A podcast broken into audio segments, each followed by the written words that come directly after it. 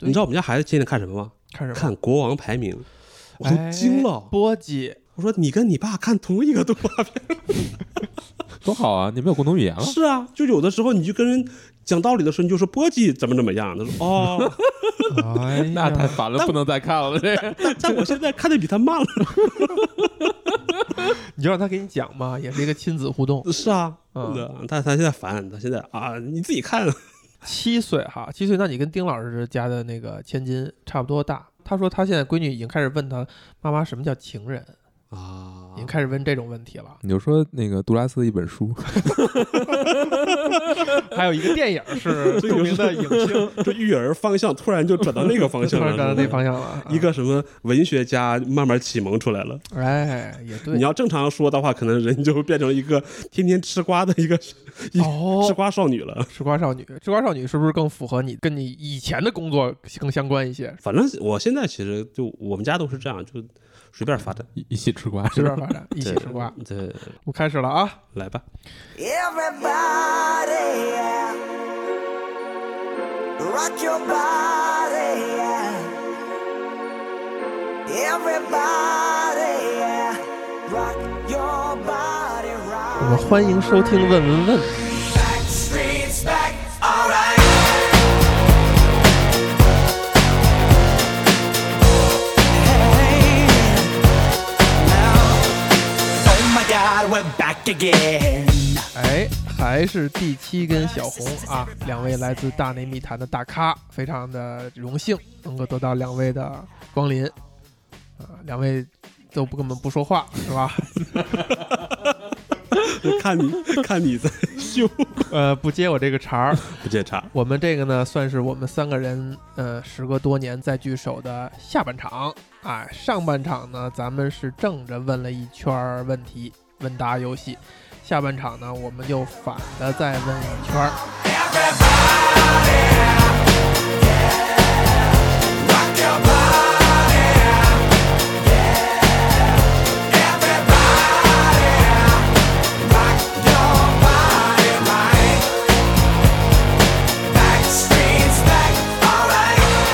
然后呢，再针对我们的问题和回答、进行评分啊，一决雌雄。可能这两场加起来呢，还能有一个总冠军哎，啊！总冠军的奖励是什么呢？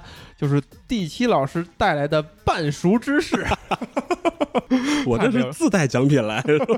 太没有诚意了。看这个趋势下去，可能还真是第第七老师拿了夺冠以后给带回去了。好吧，那我们啊，这个下半程啊，我们就不多寒暄了，我们仍然从第七开始。好你呀，来提问。你在上半程呢问的是我，那对下半程就是你来问小红。我有两个问题跟马老师探讨一下，一个是跟八卦情感有关哦，啊，一个可能就是稍微你想听 哪个，那必须得是跟八卦情感有关的，是吧？那对吧？啊那小红老师应该能猜到我我我的问题是什么了。我的问题是，刚好知道小红老师前阵子拍了一个相亲视频，哎，就特别好奇，小红老师你现在对于开始一段新恋情，你你给自己设置的障碍是什么？我的天，这个问题我没想到还有这么一个小转折哈。对吧？因为我我跟小红老师聊过，我说，哎，这不挺好吗？小红老师说，哎呀，我年纪太大了。上一期还说，哎呀，我岁数没有那么大，现在又、啊又以这个为借口，时而大，时而小。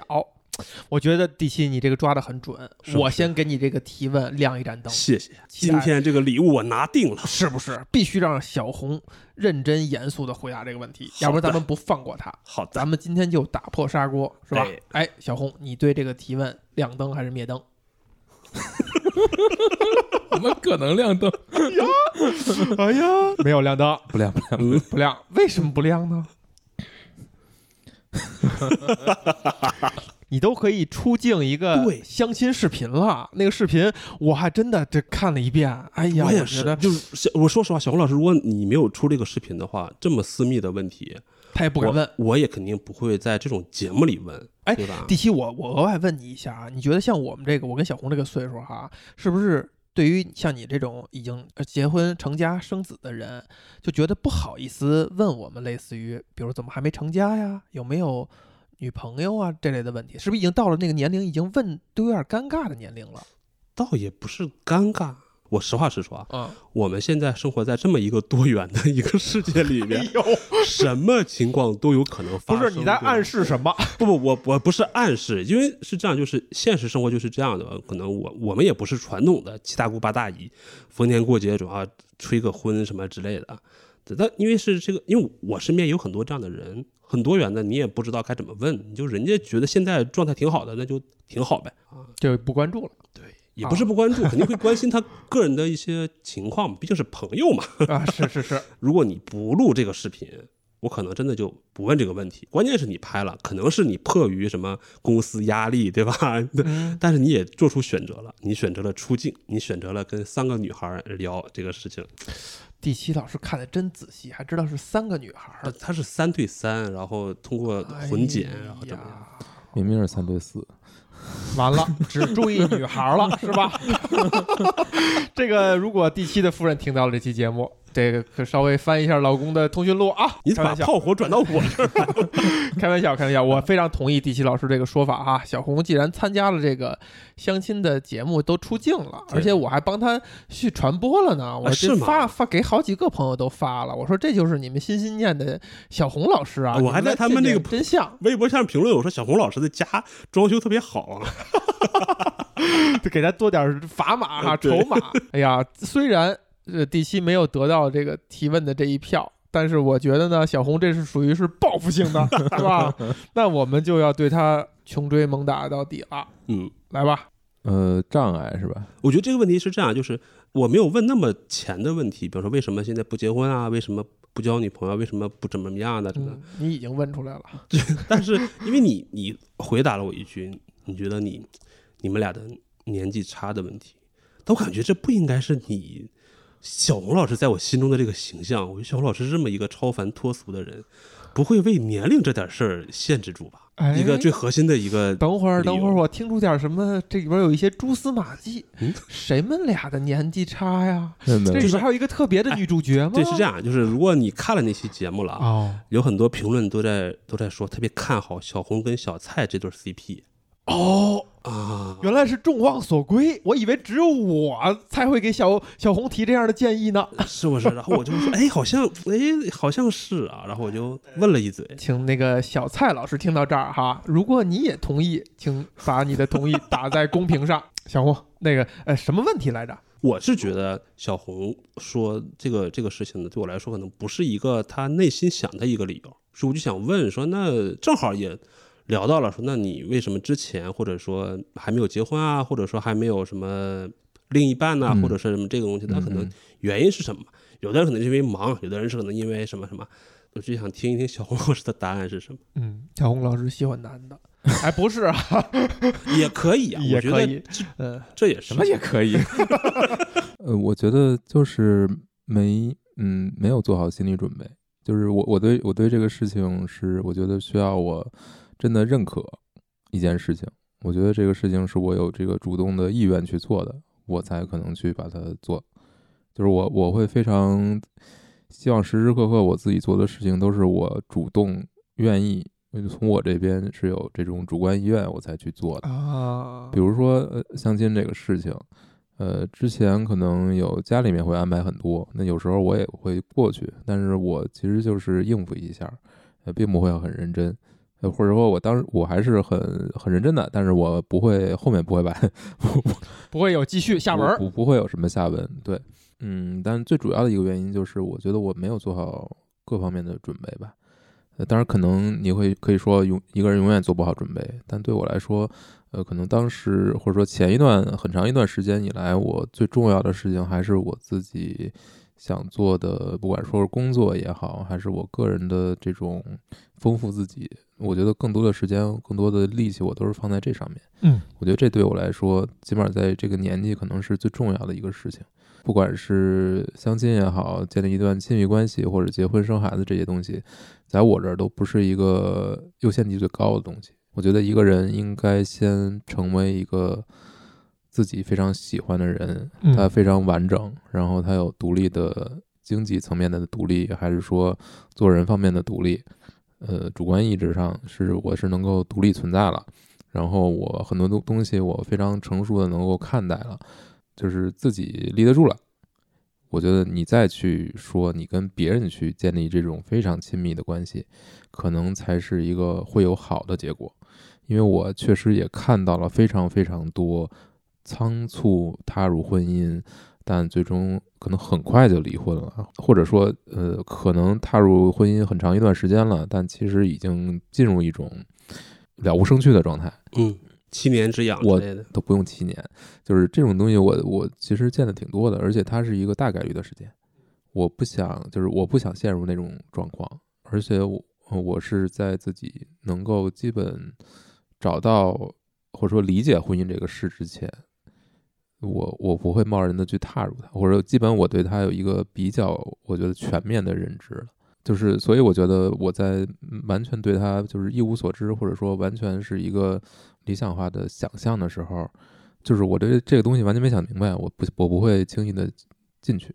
我觉得那个一旦进去之后，后果会相对来说比较比较沉重。关于这个亲密关系呢，我跟小红我们俩做了一个系列的，将要有十期的节目。破碎之花在云端。是不哎呀是，对对对，哎呀，第第七老师看来也是做了功课的嘛。我听了，哎，那这十期节目哈，在宽马路上会详细的聊这件事儿，但是我要先替第七老师追问一句，就是关于针对年龄这件事儿，确实我们在聊的时候啊，没太聊到这一点，包括这问题其实对我都有效，就是是否会觉得我们这个年龄啊，无论是呃恋爱市场上，还是说呃相亲市场上，已经是一个不大不小的阻碍。嗯不是，我觉得不是阻碍，不是你刚才问的是这么问的呀？我就是说是他觉是啊，小对红觉对，得对就他是来说说这是阻碍关于这一点，小红你怎么看？年龄的问题，呃，从我自己，我可能不觉得是，因为我觉得如果你这个人要真正成，尤其是男性，嗯，你要成熟，相对来说成熟，年岁太小，你完全做不到。确实，都感觉这个女孩会相对早熟一女点，哎孩会成熟的早一些，男性一定是或不是说一定吧，就是大概率是比较晚的。就我自己来说，我觉得我也是很晚很晚，稍微能有一点负责任的态度，稍微能这个比较负责任的对待身边的人。就是在这之前，我觉得我我完全做不到。如果按照我的这套想法去过我的人生的话，那我可能确实需要在一定年龄之之后，我才会考虑这些事情。就是他才可能才列入我的代办事项里面。那之前我都想都不想呢，因为我觉得那事儿我我干不来，我无法完成那个那个艰巨的任务。我觉得那是非常难的一件事情，而且他想把日子过好，想把亲密关系经营好，想把婚姻经营好，是需要一个成熟的人，稳定的情绪。他需要很冷静，他需要各方面的对一个人的要求，对一个人心理成熟度的要求都是非常高的。那所以话说回来呢，呃，到现在这个年纪，首先我不觉得它是一个问题，我不觉得呃年龄应该是一个阻碍，但是我认为从别人的角度来看，它就是一个阻碍。所以哎，所以你说会不会这个年龄会影响你在，比如说在相亲市场上你的价值？我觉得一定会影响的。但你自己如何去理解这个东西，甚至说另一个人如何去理解这个事情，那就是看个体了。但我觉得这也是一个必须要付出的一个代价，或者说没办法。你要想成熟的话，你就需要过一段时间，或者说甚至说你要遇到一些比较大的事情，你才可能变成熟。举一个非常，嗯、可能在听起来比较别扭的一个例子啊，就我们三个啊，客观来讲，如果我们三个都回到了二十多岁，以那种身体机能的状态、样貌的状态啊，就比方说，啊、我我这个问题我重新来说，就比方说现在遇到了一个大家觉得呃年龄适中的一个女孩，二十多岁的少女。长得也好看，样貌出众，才华横溢，是吧？怎么都特别完美的一个一个女孩，刘浩存行不行？我不认识，你你刚退出电影行业，你就不认识现在的某某女郎 了对对对，啊？就现在就是说，那我说我们三个人两种选择，一种是回滚到二十多岁的时候那个状态去追求人家，和你用现在这个状态去追求人家，你觉得哪个几率大？这是一个好问题。我觉得肯定是你现在几几率大。我我我这样我这么说可能稍微有一点啊、对老对梁老师不太尊敬，但是我们我我觉得我自己啊，年轻的时候不是帅哥，我现在也不是帅哥，我年轻的时候也不是什么体育出众的那些，我在大学里面没有任何的竞争力。我年轻的时候是帅哥， 没有没有没有没有，不是， 我跟小红他就是这么年轻的时候想的。我跟小红年轻的时候都是帅哥是不是啊？啊，啊，那这个问题问的不 好。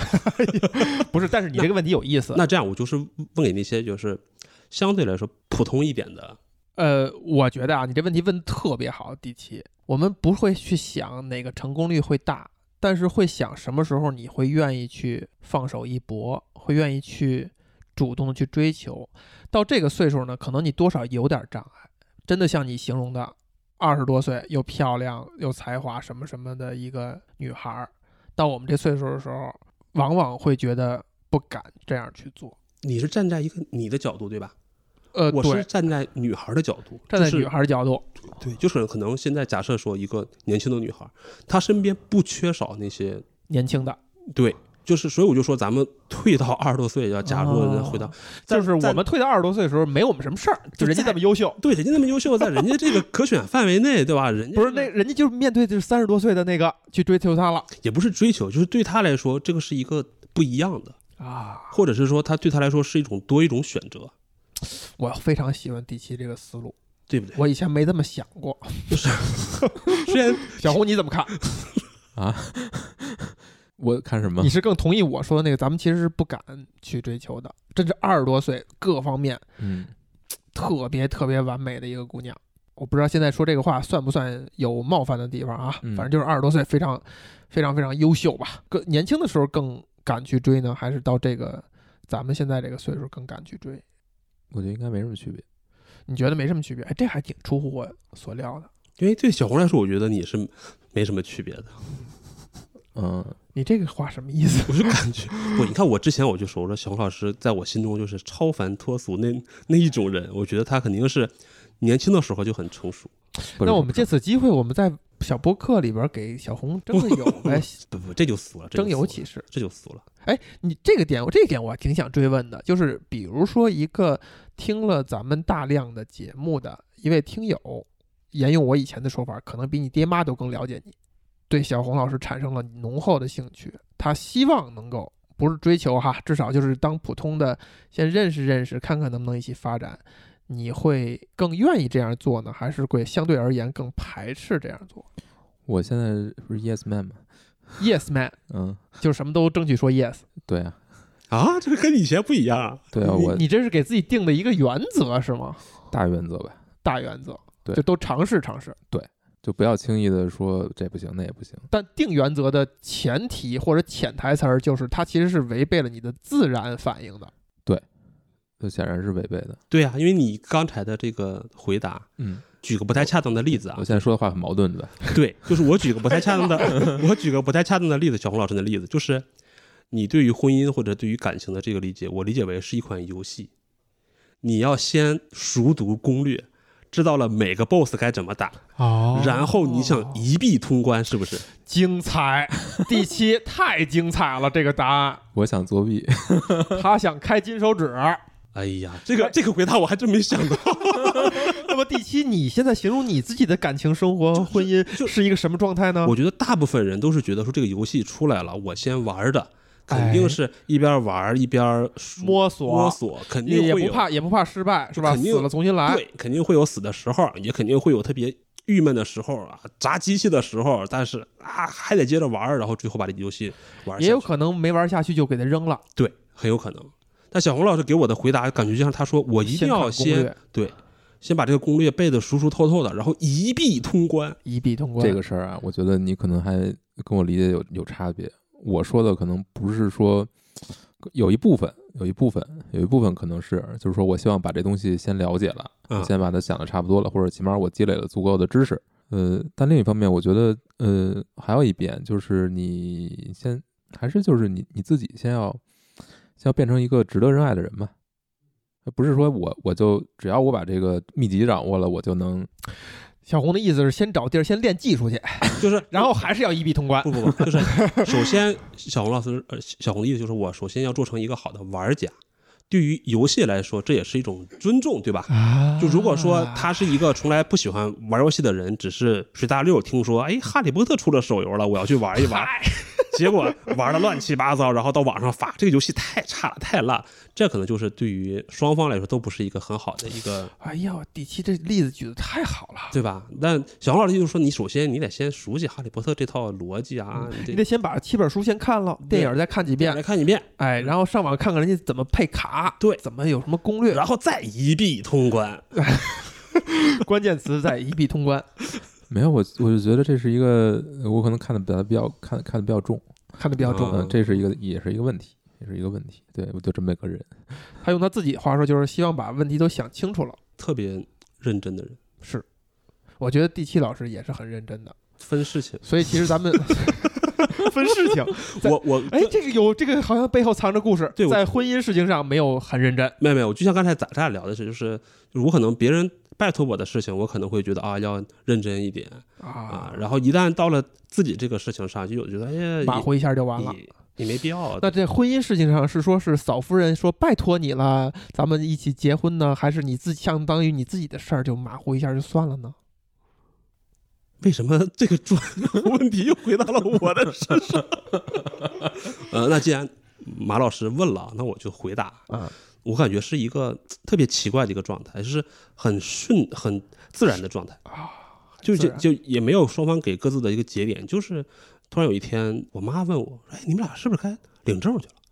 我说，哎，对呀，那就去领证去吧，啊就是这么一个，众望所归， 就是感觉就已经所以关键是你妈， 你妈不 问，你们就这么黑下去了。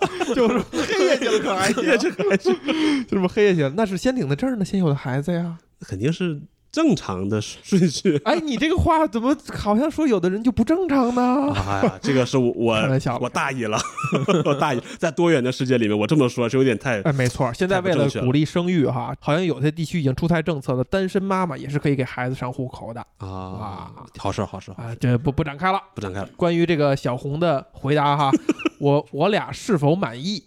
第七，我你不满意，你不 满意，没有给一些干货，没有给一些具体的，是不是？对？对，就是包括我好奇的小蔡老师，除了我 Q 了两下之外就没有了。哎呀，那我希望我起哄吧，我们这个小播客的听友们在评论区也起哄啊，咱不们不把不不，这小红老师跟小蔡老师给起哄起来，一定要拜托丁老师到时候贴上小红的相亲链接。我们是我们不能说自己给读库带量了， 我们我们蹭读库的公众号的流量哈，但是大家去看看去，那里边小红非常可爱。因为我刚开始呢看了一个开头，我觉得哎，我们小红的戏不多呀，我就没往下看。哎后来真的是热心的听友跟我说，说这个小红老师里边非常可爱，就是最可爱的那个男生。我说我怎么感觉小红戏不多呢？他说后边还挺多的。我又去看了看，我真觉得哎，小红跟小蔡确实很登对。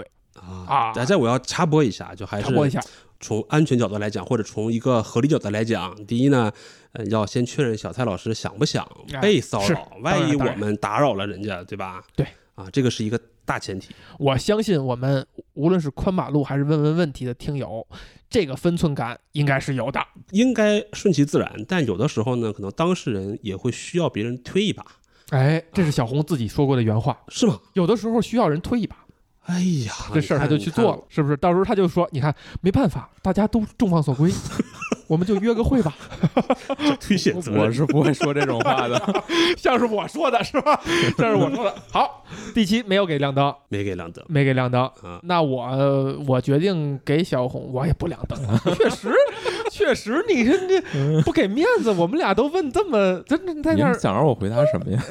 我们就想让你是吧？一会儿咱们可以喝酒的时候，然后 问出来。好主意，好主意，好 主意。行，那么小红答完了，小红来问，小红问马里达。哎呀，我们俩这个互相之间应该问不出太多问题来了，估计都老夫老妻了。嗯，你要你你，除非你问我对小蔡怎么看， 嗯，你对相亲这个事儿，问题也有借花借献佛的呢，草率，有点草率是 吧？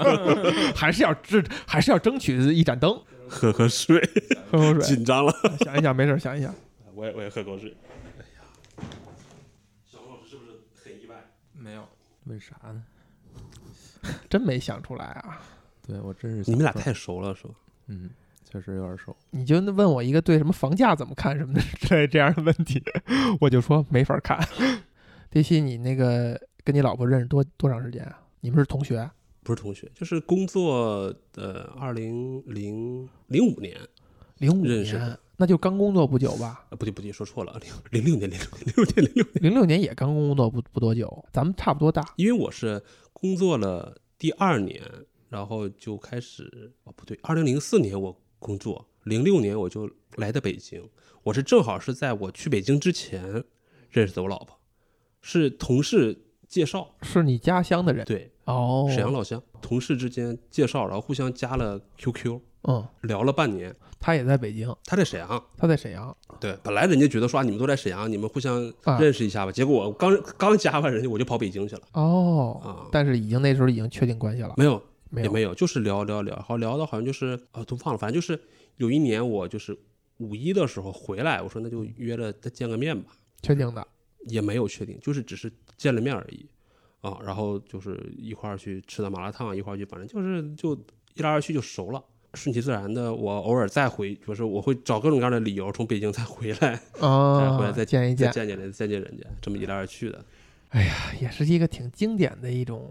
小红怎么样？嗯，想想出来出了来了。好的这个问题可能就跟我们现实没什么太大关系了啊。跟我们现实没太大关系了。对对对，哎，有一个假点设意思。假如这个世界上人类的寿命延长一倍，你觉得就现在乘以二，你觉得这个世界会变成什么样？会对它产生怎样的影响？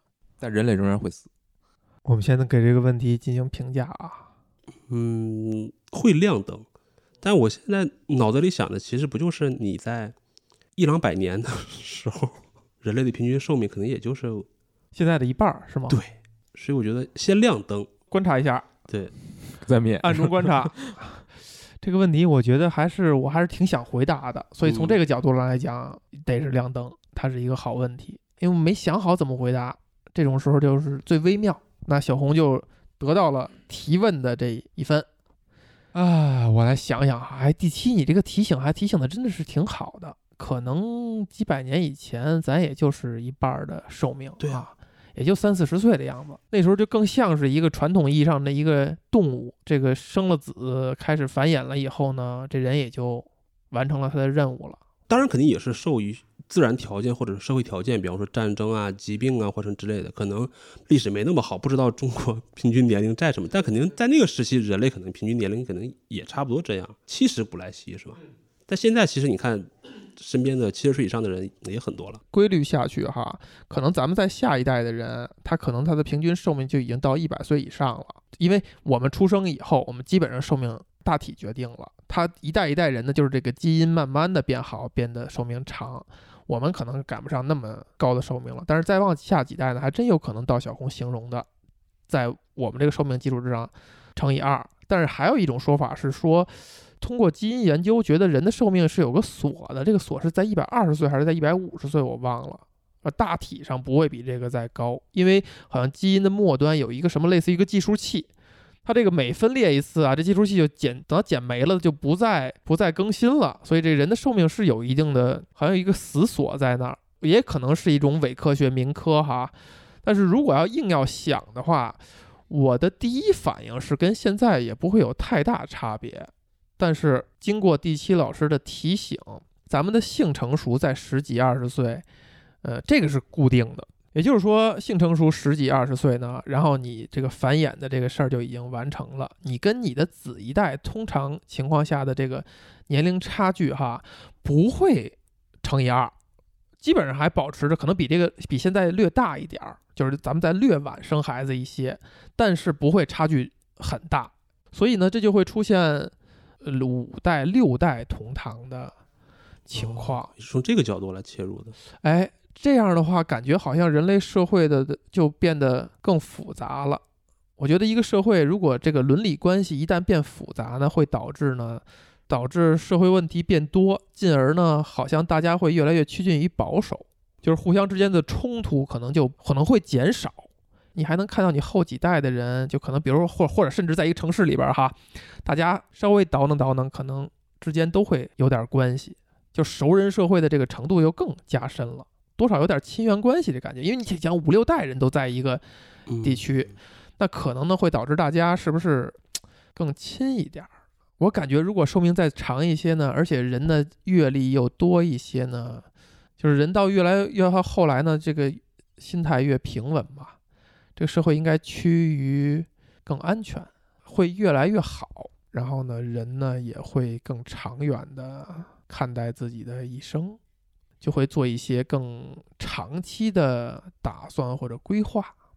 我自己都觉得我答的不是很好， 但是好像也没有闪过什么特别，呃，有创意的呃你念头了。你你沿着你刚才在说，再往下说说。再往下说说，嗯就是一个家族的这么一个不不，我觉得是我想，其实想问的是，站在人类作为一个整体，它的变化。之前在大内密谈的时候还聊过一期跟这个相关的一个话题，哎，他聊的是啊这个，当然这个东西稍微有一点争议性啊，我先说一下：伊甸园、上帝、亚当夏娃，千万不要吃智晋慧果、国，智慧果，还有一个这个我们那个长生果之类的嘛。他其实就说到了这个年龄是限制人类整个发展的一个锁，因为可能说你不断的积累、不断的积累的知识，就像巴别塔一样，或者就像一个果子一样，就会触犯到神的这个领域嘛。嗯，那给你设设置了这么一个锁啊，你不管你多么的这个聪明，多么的积累，反正你到岁数你就死了，你没办法完全传给下一代，下一代还得从零开始积累。对，今天我跟嗯、马老师聊天的时候，我给他发了一句话，他也没回我。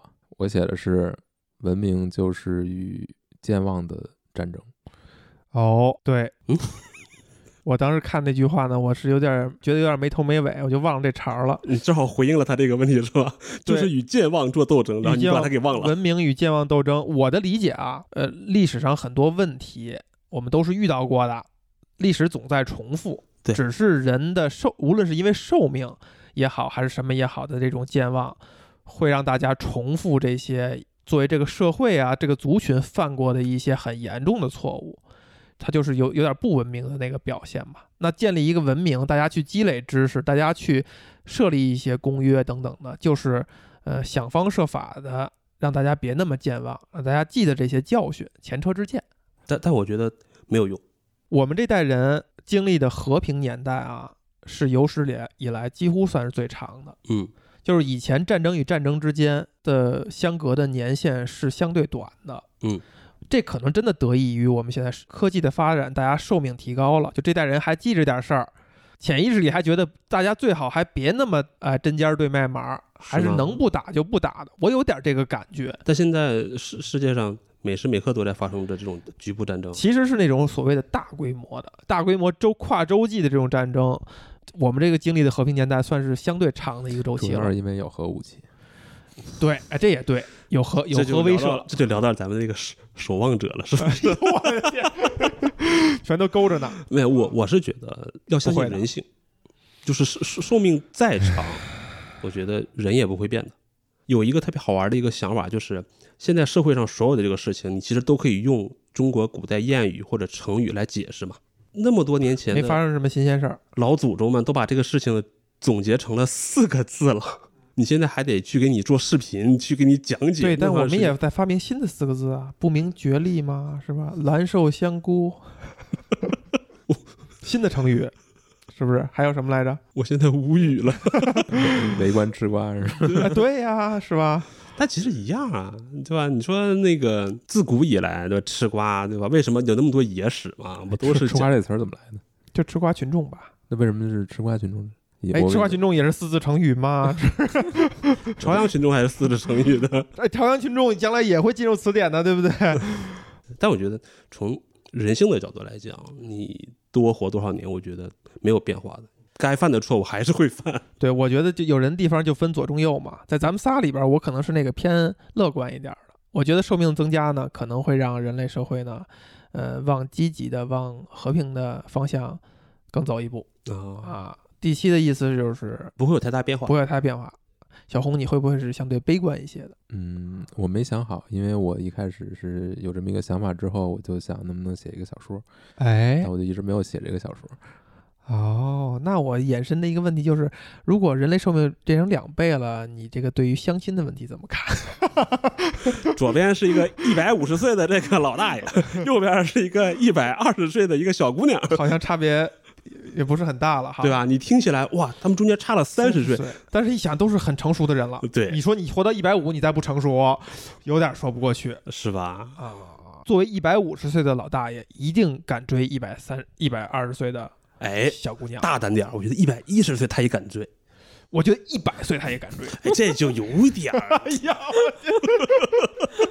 油腻吧，老 师们？哎呦，差五十岁了那个 就，哎呀，那个时候哎呀这杨个振社会宁舆那论算什么呢？ 这个社会舆论就有点偏偏差了，对有吧？点偏差了啊啊！一百五十岁追一百岁，这就哎呀，行 了，行吧。二位老师嗯针对我刚才那个自己都有点没底气的答案，是否亮灯？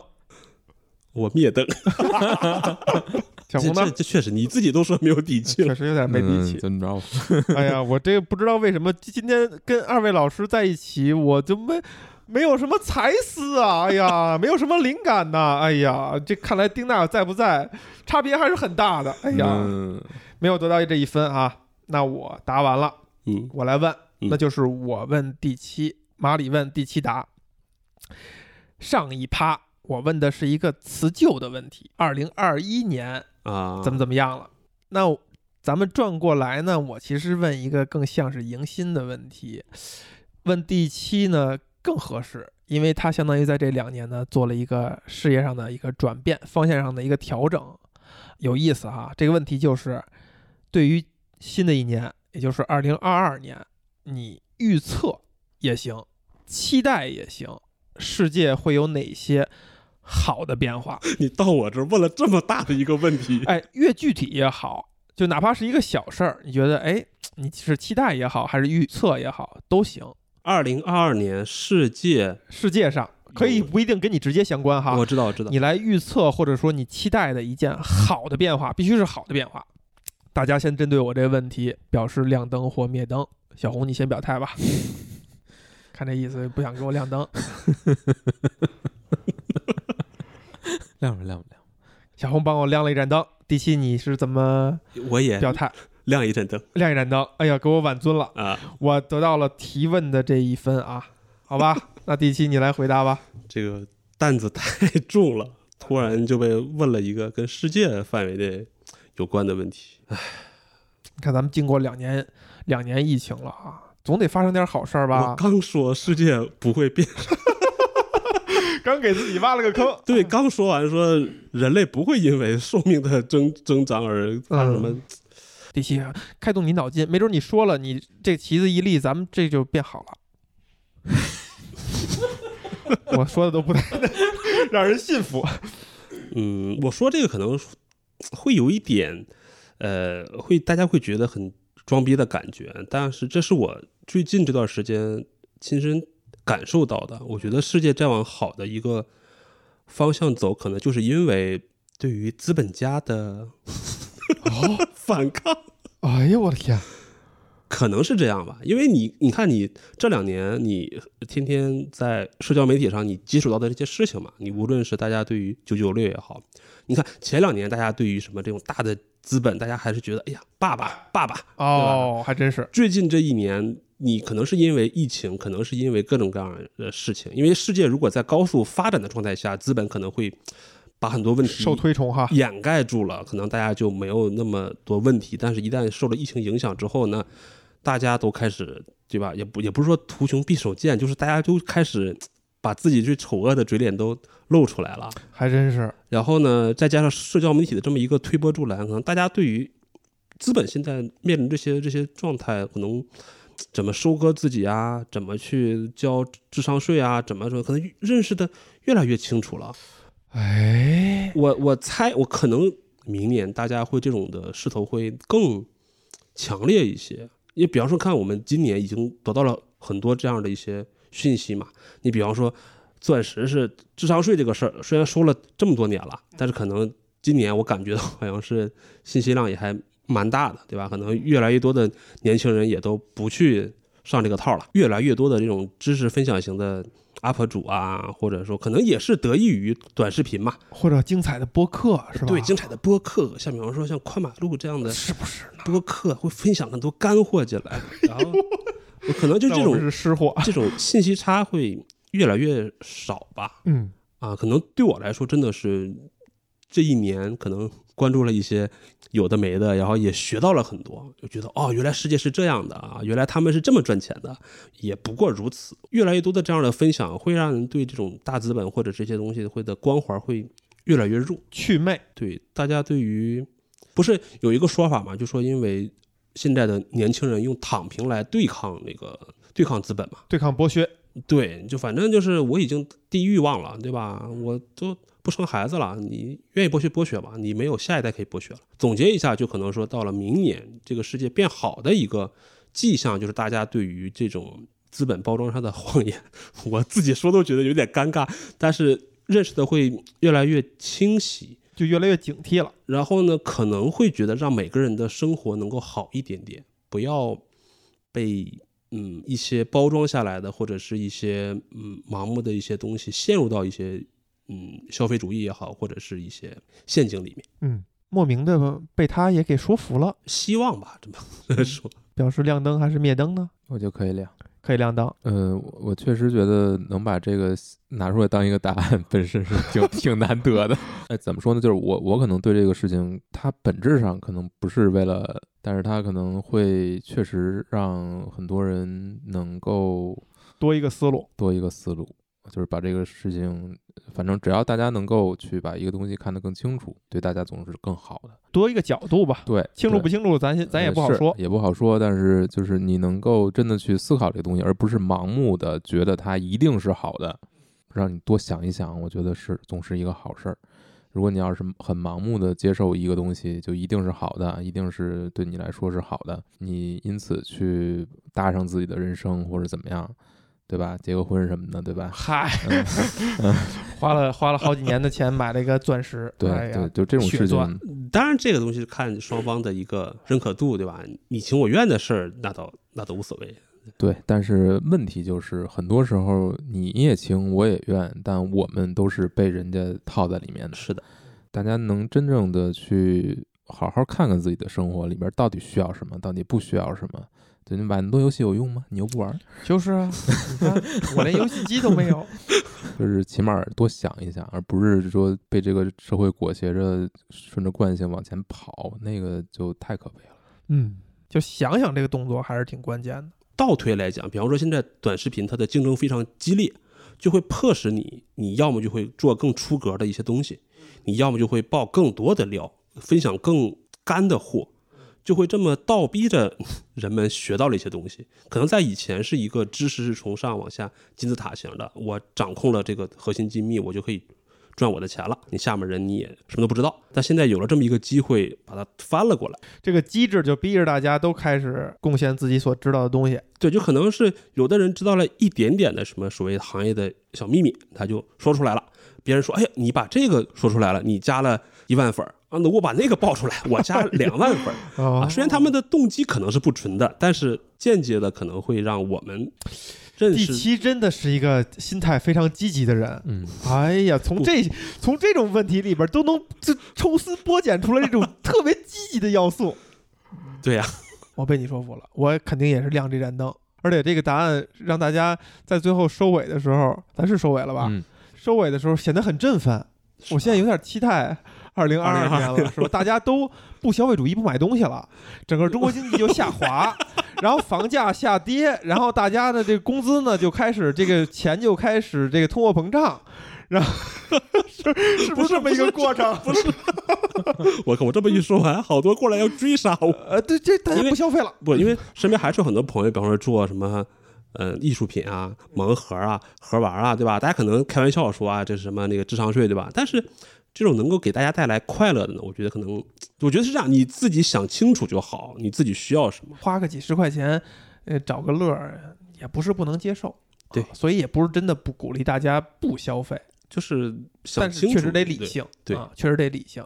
对啊，比方说给什么宽马路打个赏什么的，啊，你确实得理性。这个时候呢，你可能要放松一点你的理智， 没有开通这样的通道。我们，哎呀，好，我们这个两大轮的问问问题的问答游戏就结束了哈。在咱们第二轮这个反转这一轮呢，小红跟我分别拿到了提问这一分，第七呢拿到了回答这一分，所以在这一轮我们三个人相当于是打平手。嗯，但是综合两轮的成绩呢，第七以三分成为了本场的冠军，耶第七就获得了一个请我们俩吃饭的机会。 耶，太开心了！ 不会的，不会的，不会 的啊，啊不！会的，不会的，不能让听友们有这样的一个错觉，人都不敢来啊了。哎呀，待会儿我们三个人好久不见了，一起吃吃喝喝的，咱们再叙旧哈。咱们一定要把没挖出来小红的那个对那些对心里话和秘密都要挖出来，好不好？好的好的今天咱们就愉快的结束了，好，再见。 Everybody.